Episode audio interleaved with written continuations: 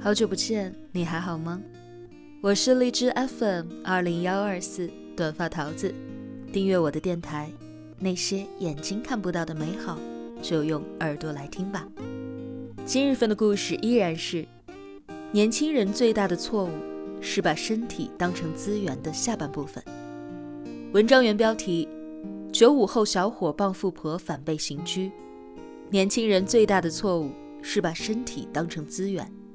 作者杨咩咩，身高一米六，气场两米八的带娃辣妈，前教育培训界名师，爱烫头，爱自由，希望此生不为钱发愁。文章来源于微信公众号“叫我杨咩咩”。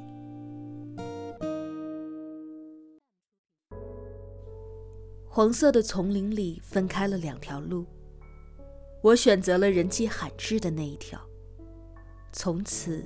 决定了我一生的道路。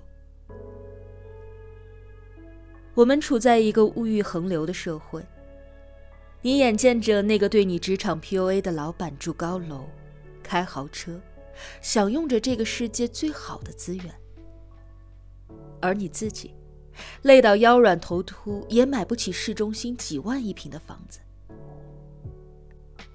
你觉得自己太难了，不想努力了。迅速获得这些资源的钥匙在哪儿呢？身体成了你唯一的资本。可是，年轻美好的身体，真的是开启财富之门的万能钥匙吗？现实的故事给了我们一个响亮的答案。还记得那个绿地高管的女下属张雨婷吗？张雨婷原为有夫之妇。留学回国之后，在绿地集团陈军的手下工作。陈军为集团高管，张雨婷在别人的口中听说，她不仅在上海有两套豪宅，在别的城市更是房产无数。于是，她抛下了跟丈夫四年的感情，转而投进了陈军的怀抱。而陈军，更是承诺会给她三千万。但是，最终这个钱给了吗？答案是不言而喻的。作为金字塔顶端的人精，他们会轻易的许诺，会给你画大饼，让你死心塌地的留在他们身边，但就是不会兑现诺言。那些说过的话，就像是不能够兑现的空头支票。饶是这样。也极大的冲击着张雨婷的内心。为了能够抱上大腿，傍上这个富翁，她不顾自己跟丈夫四年的夫妻情分，不顾道德和伦理的束缚，做起了陈军的地下情人，甚至还怀上了陈军的孩子。结果呢，被丈夫发现，在微博上实名举报。原本想要通过身体走上捷径，却没有想到，捷径是如此的凶险。自己原有的幸福婚姻破碎了，安稳生活不在，自己身败名裂，永远被钉在了道德的耻辱柱上，代价真的太大。这个社会想要出卖自己的人太多。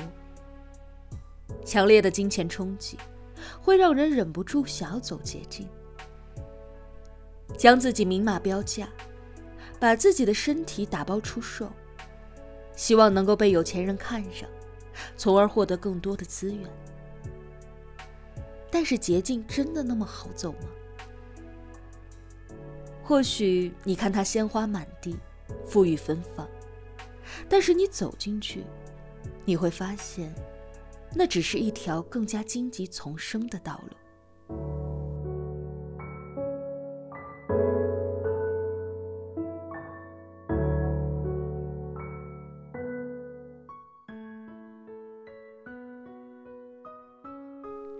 咩咩曾经在某个单位实习过一段时间，带我们这一群实习生的是一个叫做丹丹的女孩，她长相清秀。性格也大方，身边应该是不乏追求者的。后来我离开了实习单位，从此跟他们失去了联系。前段时间跟以前的实习同学聚会，听他们说起丹丹，我不禁唏嘘不已。原来，那个时候他的身边虽然追求者众多，但他一个也看不上。他喜欢的，是那种有钱有势。可以让他的下半生不为钱操心的男人，但是，这样的男人真的是很难碰到的。后来在一次酒局上，他遇到了一个四十多岁的男人，身价不菲。很快，丹丹就跟他在一起了。男人明确的告诉他，自己有家室，只要他安安心心的当情人。不吵不闹，那么一定会给他最优越的生活。男人给他买了一套房子，为表诚意，在房产上写上了丹丹的名字。他不再出来工作，被男人圈养了起来，为他生下了一个女儿。然而，就在女儿两岁多的时候，男人的老婆突然找上门来。大闹了一通，并扬言要收回这套房产。这件事情闹到了法院，最后的结果竟然是要求丹丹返还这一套房子。为什么呢？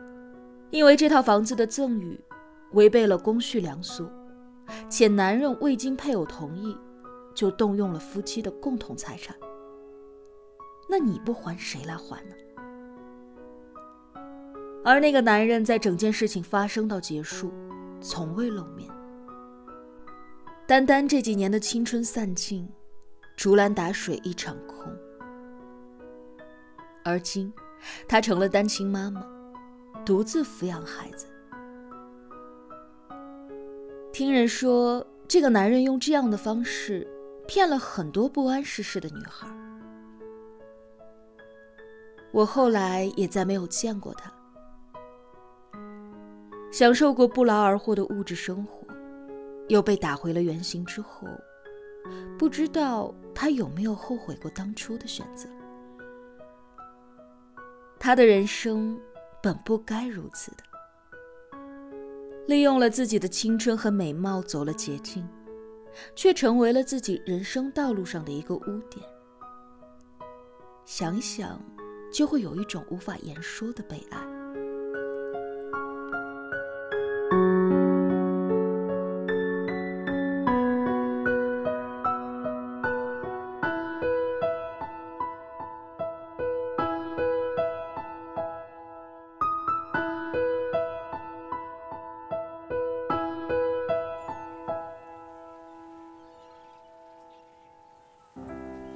那个时候他还年轻，不知道命运所有的馈赠，都在暗中标好了价格。